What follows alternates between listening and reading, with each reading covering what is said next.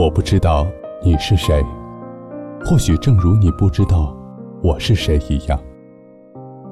但是我们每天都一样，会在黑夜里翻来覆去，期待、孤独、害怕、绝望，然后失去。那些故事里分明刻着我的影子，却从未提起我的名字。我想要给他一个拥抱，可那是一张我不熟悉的脸庞。嗨，欣然，你是认识我的，你明白，我了解，只是我们都没有说出来。这里是 FM 八七二零二午夜电台，晚安，陌生人。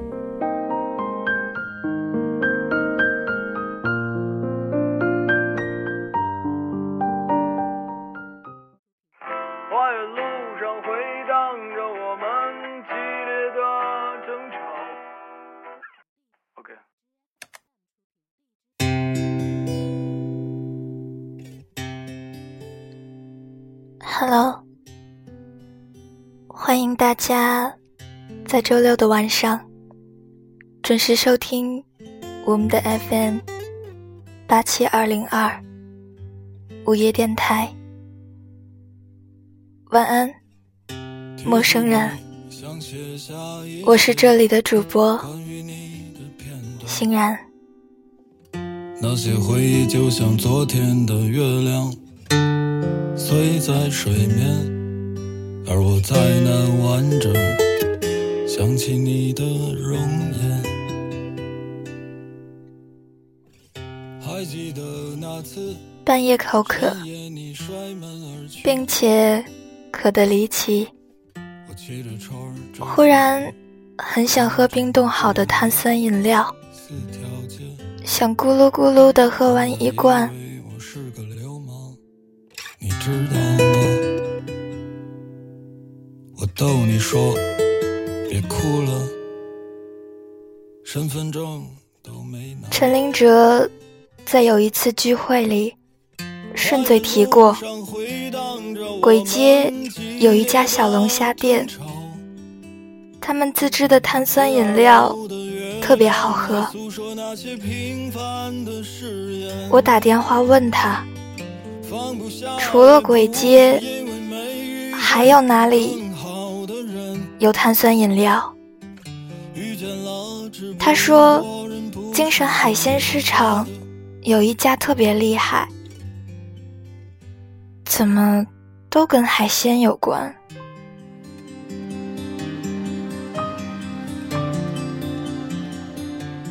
为了以防我迷路，第二天。我绑着陈灵哲，走到了海鲜市场，光彩路，在黄记黄焖锅和冰城串吧的中间，找到了另一家卖碳酸饮料的小龙虾店。也许是白天，店里没有什么人，我们两个人。点了超级大份的小龙虾，要了扎皮和碳酸饮料。这里的小龙虾不大，但比鬼街那几家要入味。我和他吃马小，聊起了附近发生的事情。没事的时候，我们探讨的各种可能。不知道怎么，就聊起了强奸案。是的，我们吃饭的时候就聊这些。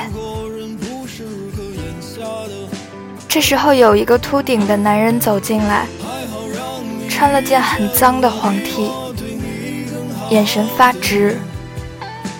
一进屋就盯着我邻桌一个穿短裙姑娘的大腿。吓得姑娘把腿并得紧紧的。正在玩手机的服务员立刻站起来，上去轰人：“走走走，这儿没你待的地方。脏兮兮的男人忽然走了，嘴里一直嘟囔着一个数字。老陈问服务员：“哎，那哥们儿刚刚是在数数吗？”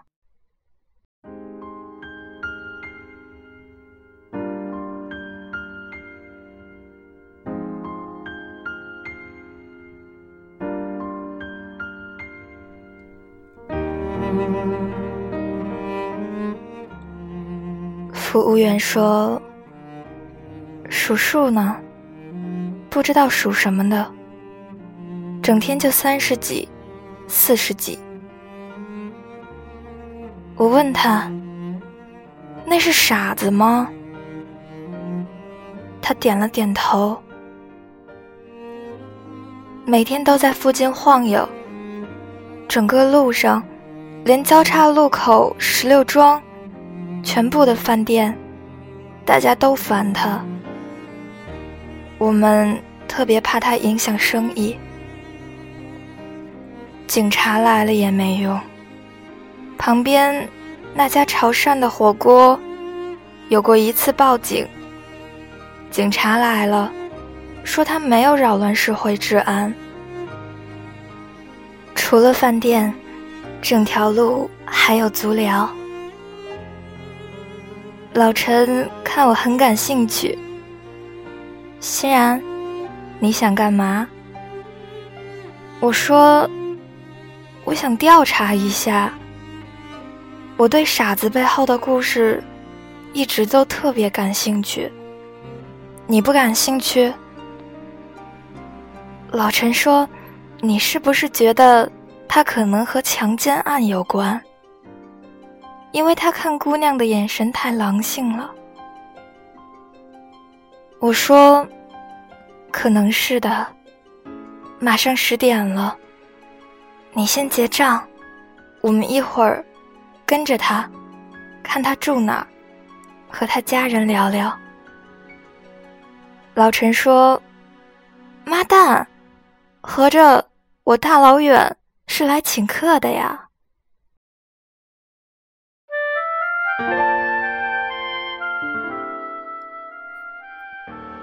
买单后，我们出了门。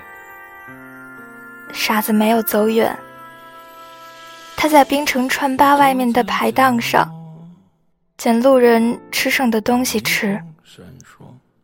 老陈看着可怜，欣然，我们给他买个炒饭吧。我说你别动。不要打扰他，跟着他。傻子挨家吃了些剩菜剩饭，打了个哈欠，要回家了。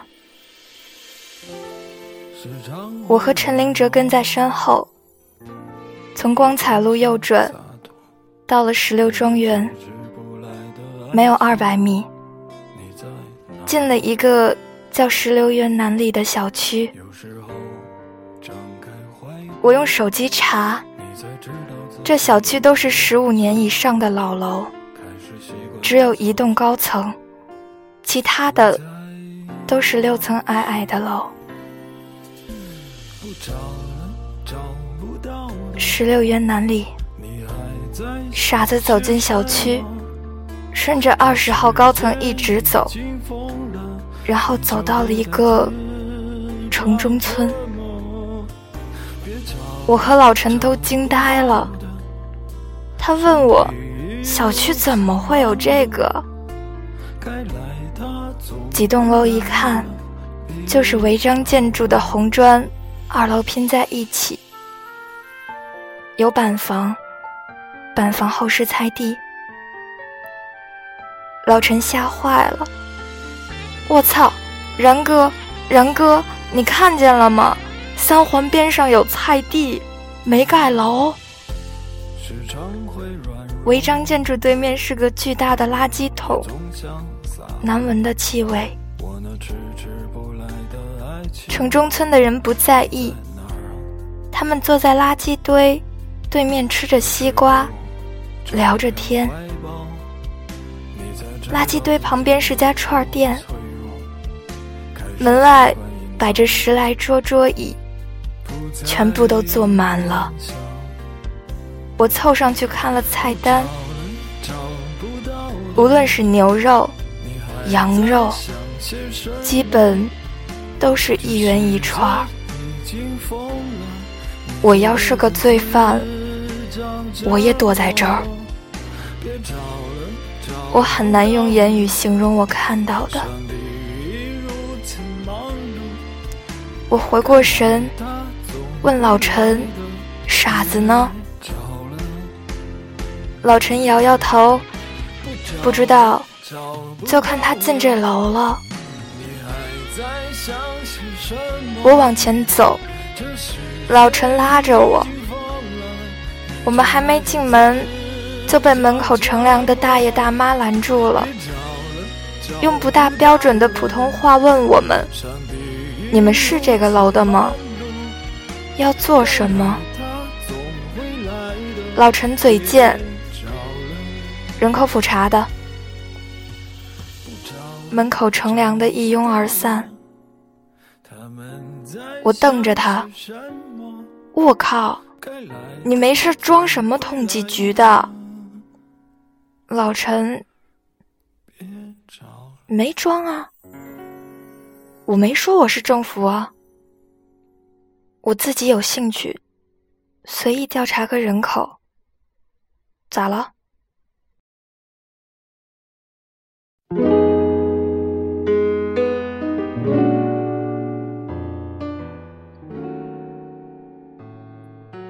我说，现在好了。咱们只能第二天再来了。我上午起不来，明天你上午来查，我中午过来，给你带饭。老陈，畜生！第二天早上，我还没睡醒，就被老陈炸了。老陈说：“欣然，先别气。”我不是故意打扰你睡觉，因为那只傻子被警察带走了。发生什么了？他掀姑娘裙子。石榴园派出所就在石榴园南里小区对面。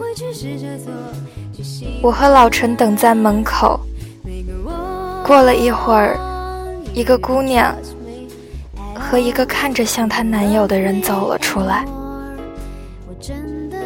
老陈压低声线：“这个就是背心裙子的姑娘。背心裙子的姑娘穿了条黑色短裙，长得很可爱。”老陈忽然拦住他们，说：“我们是帝都晚报的记者，想要了解一下情况。”姑娘抬头看了一眼男友，意思是征求同意。男友点头，要是用照片，你们就打上码。我们去了不远的地方，在宋家庄的地铁 H 口麦当劳，找地方坐下来，点了四杯热拿铁。我开始问他情况。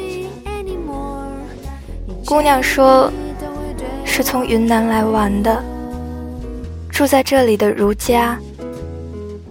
当时男朋友去旁边的邻家便利店买饮料，她在等他。那疯子忽然冲过来，边笑边掀她裙子，摸她大腿，还蹲下往里面看。”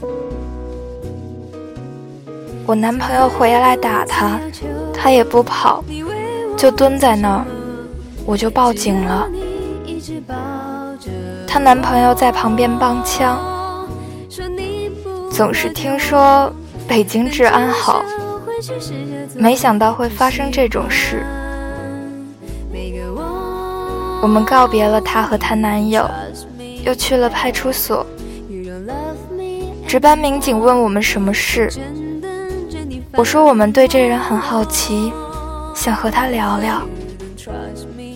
民警说没什么聊的，有事我们自己会处理。我说我多问一句，你们怎么处理的？他好像很有性冲动，而且从这儿到方庄发生的强奸案。可能都和他有关。民警说，我们已经确定他没有社会危害性，把他放了。具体情况不方便透露。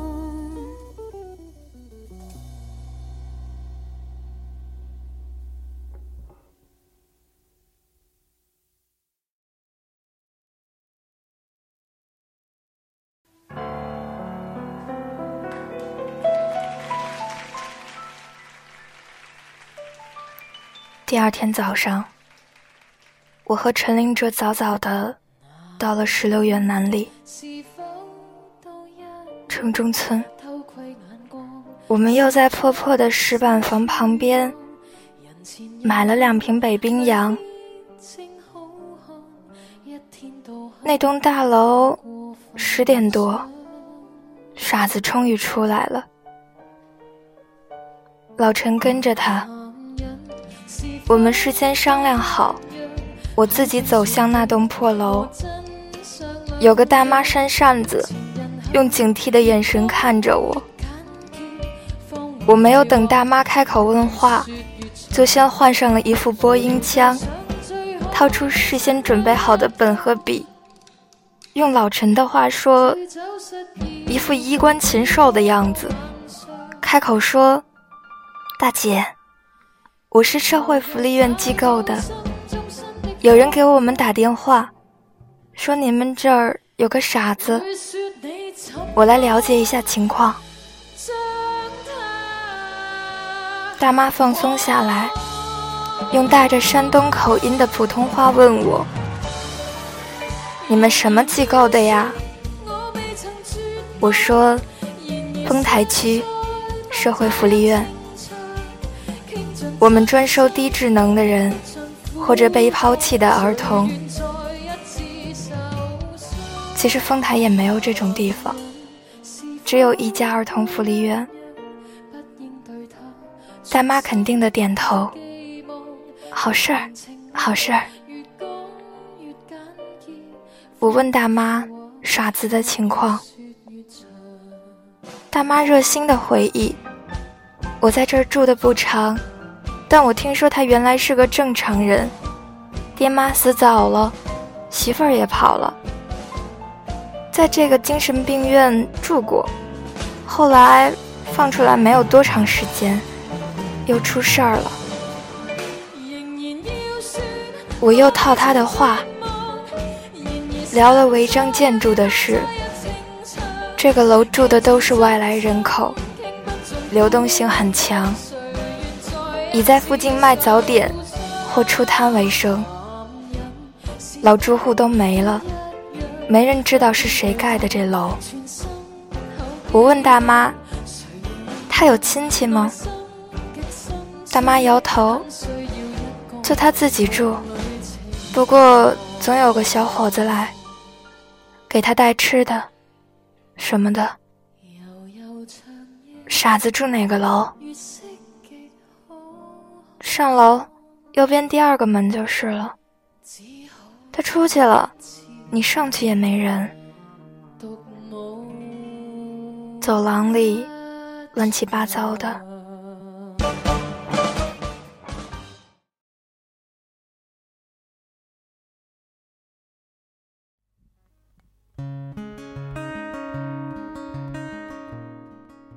白瓷砖的地板已经发黑了。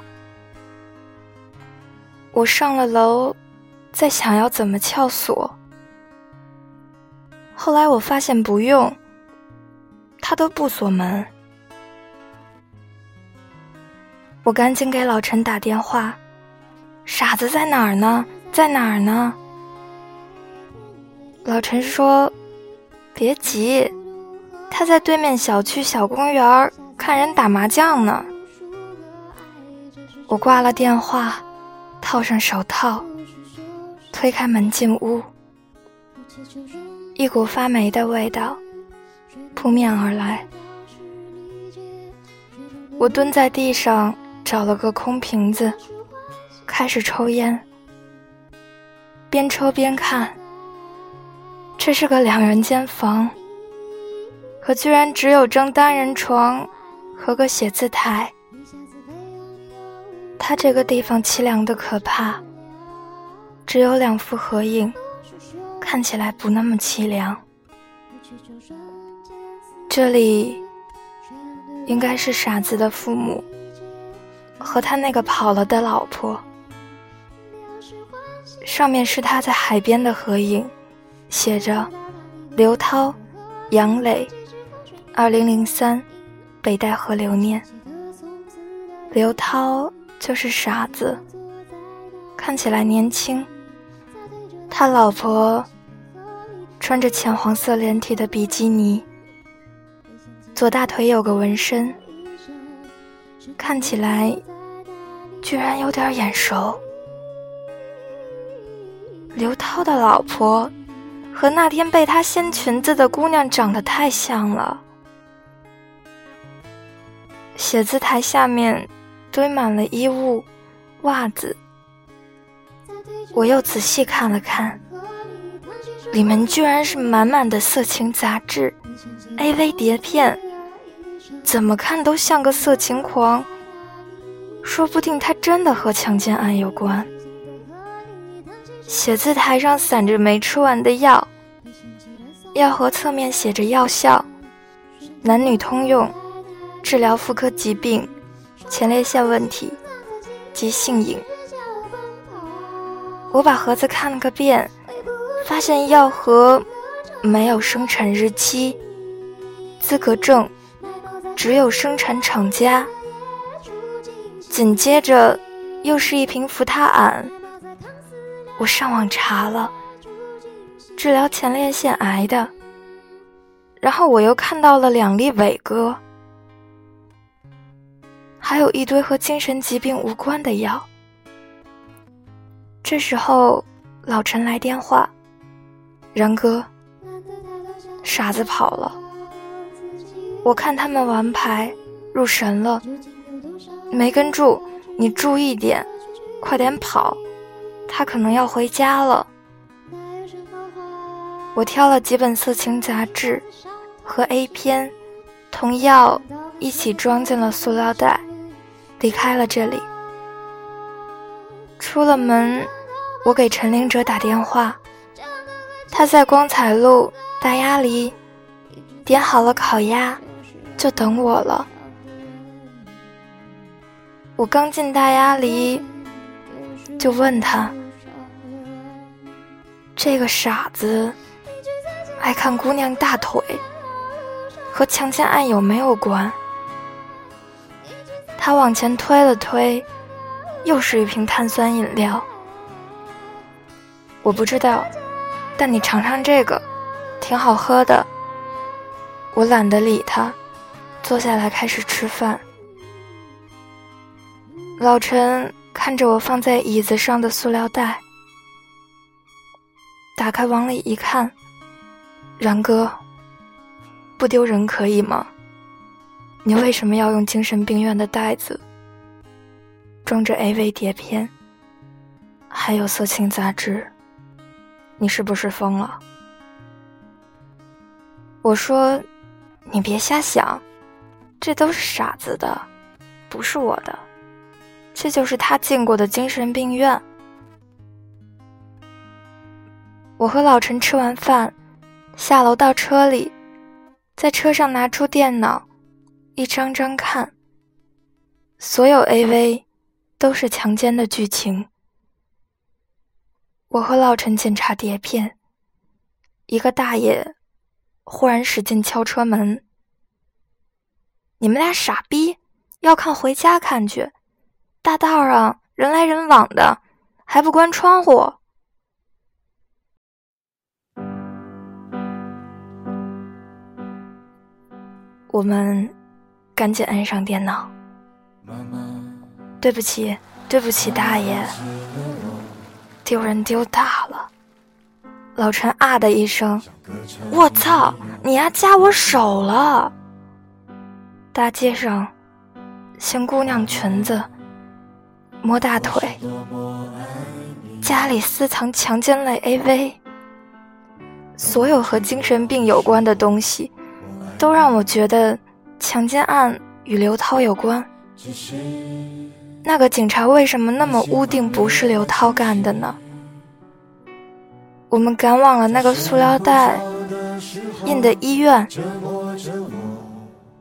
到了医院，我和前台护士说：“姐姐，我们是这里一个患者的亲戚，他病复发，想见他的主治医生。他问我们病人叫什么。”老陈赶紧说。叫刘涛，身份证忘带了。护士瞟了他一眼，没有身份证不能查。我说：“姐姐，我们真的特别着急，麻烦您了。”护士笑眯眯地看着我，这已经是一个我可以叫阿姨的人了。帮忙查了。有四个叫刘涛的，三个出院了。通过照片比对，我们见到了刘涛当时的主治医生王医生。见到王医生后，他咨询我们的来意。我说：“你好，我们是十六园村委会的。因为刘涛现在在社区，偶尔会掀女孩子裙子，我们觉得很不安全。”我代表组里来咨询刘涛情况。老陈直勾勾的扭头，眼睛都瞪直了的看着我。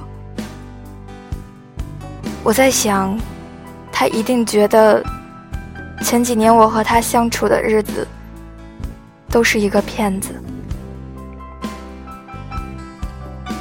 王医生点头表示了解。刘涛是犯了强奸罪。被送来的，不知道为什么，只要和精神病有关，强奸就不会被起诉。老陈说：“这么说，最近的强奸案真的都是他干的？”王医生摇头，往下说：“这人算是间接性精神病，案发时处于发病状态。”属于不完全行为能力人，所以被送到这里强制治疗。我找到了在刘涛家找到的药，给王医生看，问他：“这个是您开的药吗？”王医生说：“扶他俺是我开的，什么都能治的神药，和我们院没关系。”我问他。为什么开这个？他有前列腺癌。王医生说：“不是，是给他治性瘾的，这样可以让他失去性欲，起到化学阉割的作用。”我说：“所以你们把他放出来，是觉得他能自己主动吃药，抑制性欲？”王医生说：“怎么可能？我们把他放出去，是他没有社会危害性。警方咨询我们，我们也是这样说的。”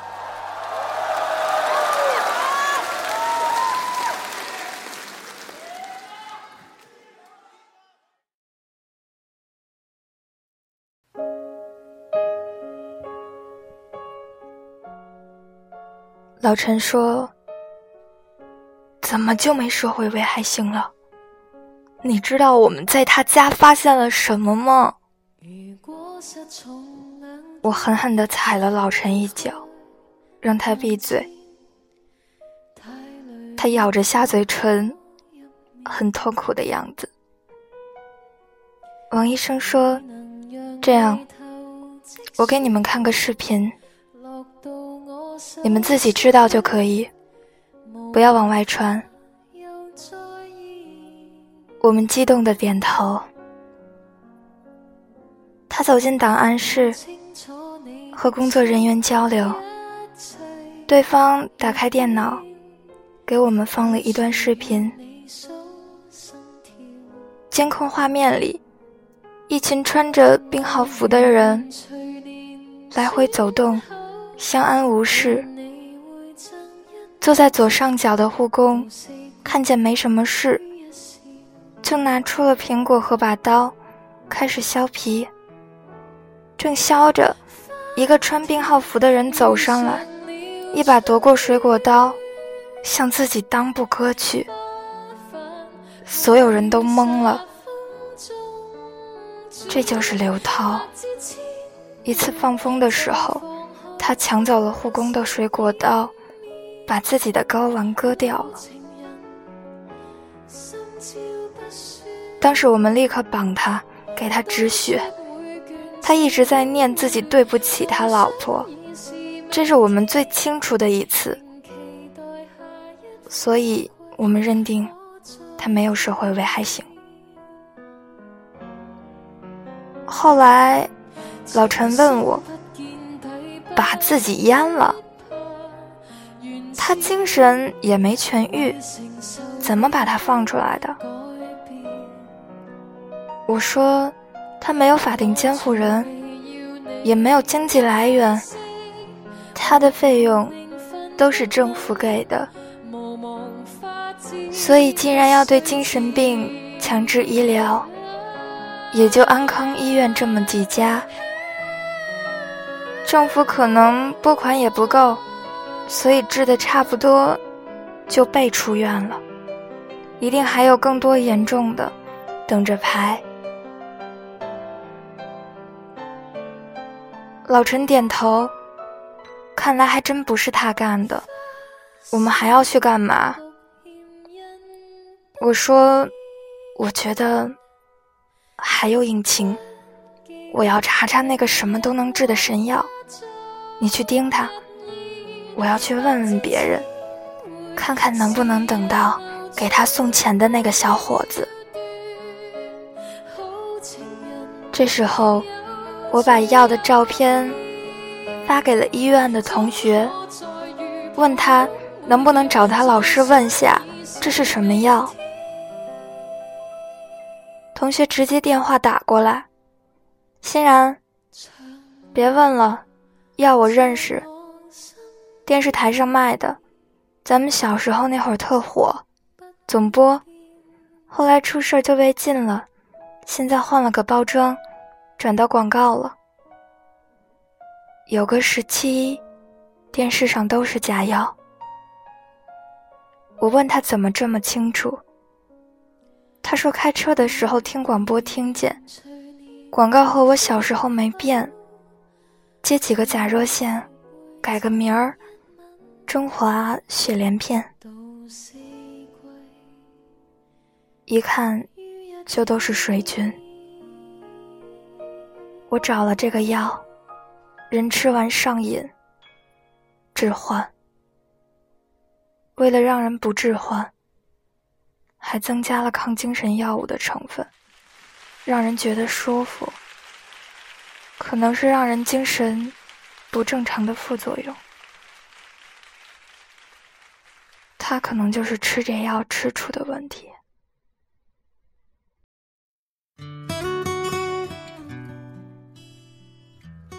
晚上，我和老陈仰着躺在车里。黑色的帕萨特停在了我们旁边。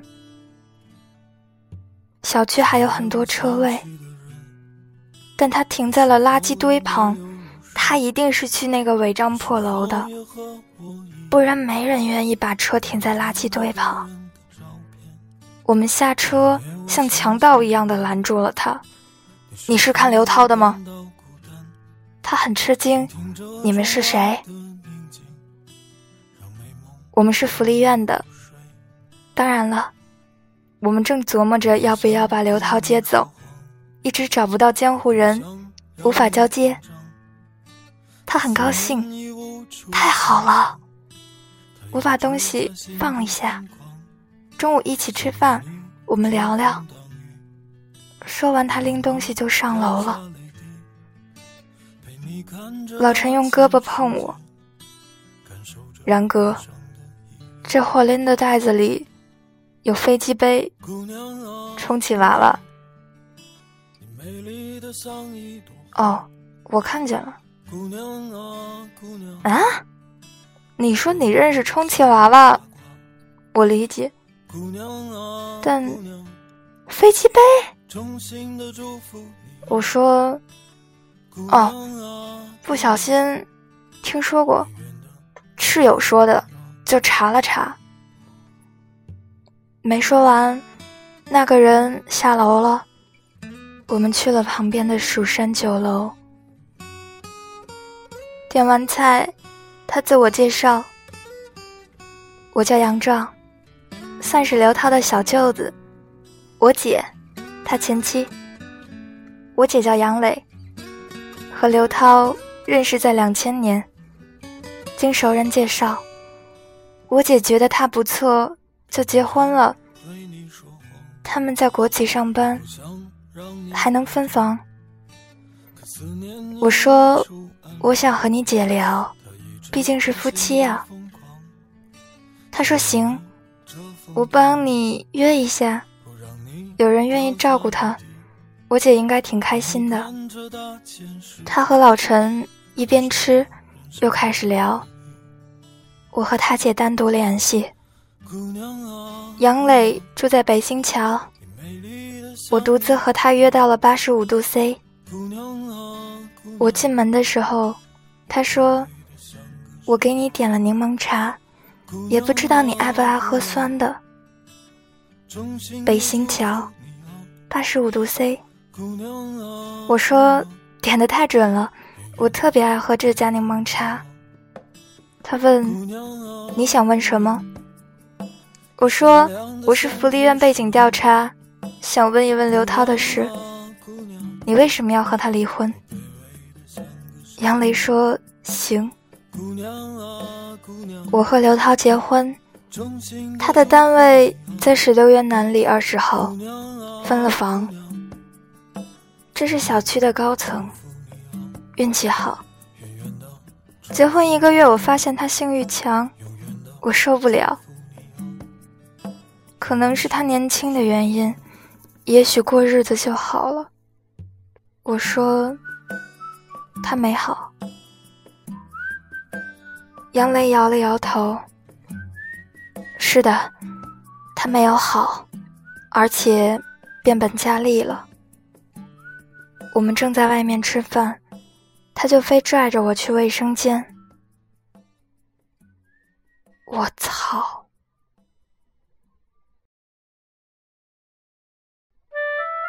我完全忍不住骂人。后来更严重了，他买了好多奇怪的道具，要玩 SM，还带我纹身，在我腿上纹他名字。我问他，是姓尹吗？杨磊忽然瞟我，你怎么知道的？我说，我和他的主治医生聊过，他们说刘涛除了精神病，还有性瘾。杨磊点头，是的，我查了很多的资料，我找了好几家医院，他们都告诉我性瘾治不了。他父母去世了，叫我能照顾他，我们到处看病。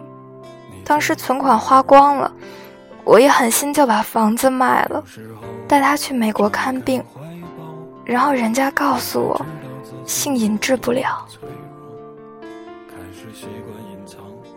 后来我挺不住了，我和他离婚了。性瘾是有钱也治不好吗？他摇头。他不停地吃电视上卖的假药，就出了强奸的事儿。警察说他吃了那药，精神就坏了。他被放出来，我就让我弟去看他。那边也能住，周边环境他也熟悉，把东西都搬过去了。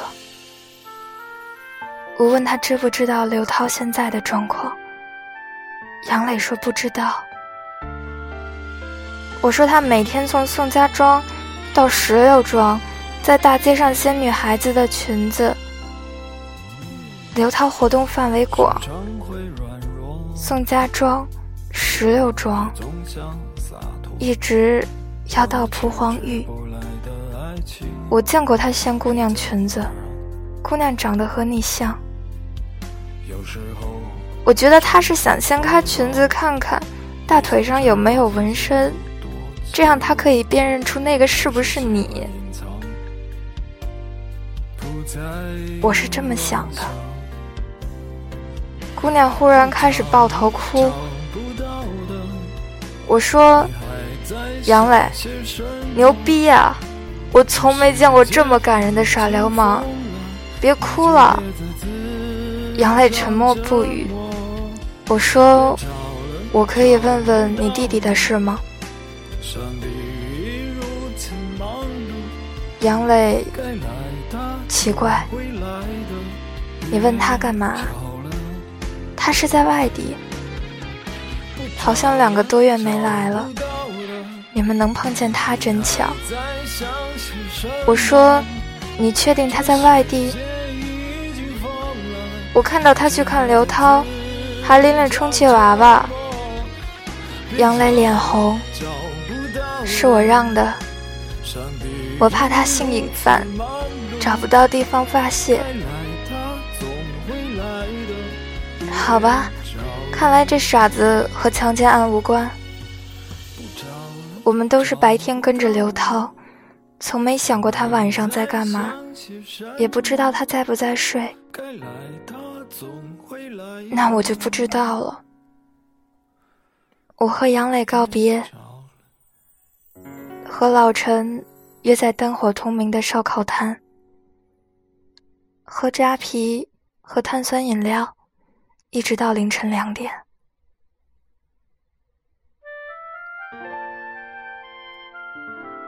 我们想不到别的办法，昏昏欲睡。忽然，一个影子出来了。老陈立起向后放倒的椅子，看着那个身影。欣然，欣然，刘涛。我和老陈跑向南门，蹲在一棵树后面，看着他走进十六园小区。我们就在酒楼前面分抽一包烟。过一会儿，楼下足疗店的小姑娘出来，穿着丝袜制服，走过北里小公园我们发现。他一把搂住她，往草丛里拽。我和老陈忽然对视，然后飞过去，按住她。姑娘吓疯了，赶紧往足疗店跑。刘涛一句话也不说，特别平静地看着我和老陈，报了警。老陈问我。这他妈不像精神有问题啊！我说我们都忽略了一点，他跟我们说过，他只是间歇性精神病。他问我，那他掀裙子的时候正常吗？我说，这就只有他自己知道了。老陈看着他，哎，你不被淹了吗？怎么还想着强奸呢？警察把他带走，他们说，即使被淹了，也是有性能力的。我不知道后来的时间，刘涛发生了什么，过得怎么样。但是，我想，他之所以这样，可能有一方面。是因为不擅长告别，也可能有另一方面是惧怕痛苦，所以不愿意为他花心思。